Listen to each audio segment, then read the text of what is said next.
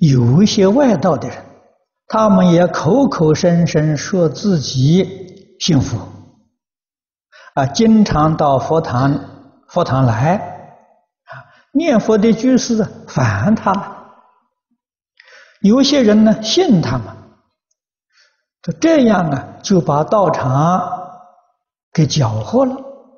大部分的居士啊，居士们叫我把他们赶走。啊，不准进念佛堂，我应该怎么办？啊，你应当先劝导。他要是遵守念佛堂的规矩，啊，随到大众在一块共修，我们欢迎。啊，佛菩萨普度众生，也不拒绝外道。世尊当年在世，九十六种外道跟佛学习，依佛做老师，佛都收容。啊，可见得佛并不拒绝外道。他要是不守念佛堂的规矩，扰乱大众，那这个我们一定要请他出去。啊。不能够破坏大众修行啊，所以这个不是说他是不是外道，我们拒绝，不是。守规矩的人欢迎，不守规矩的人一定请他出去啊。往年在中国，庐山远公大师，这诸位知道啊。啊，圆光大师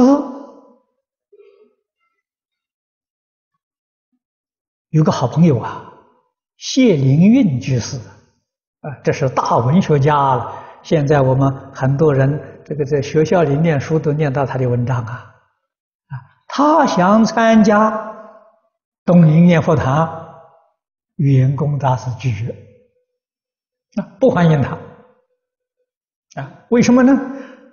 习气太重啊，他没有办法遵守念佛堂的清规呀，啊，习气很重啊，所以大师拒绝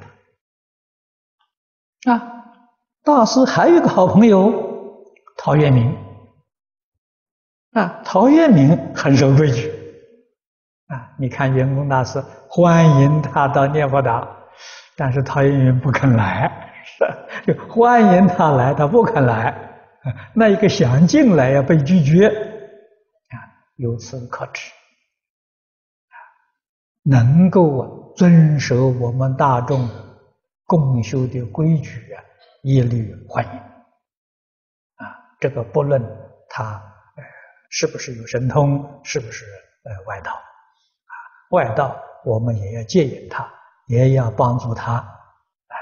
这个接触到正信的佛法，这个才是慈悲心。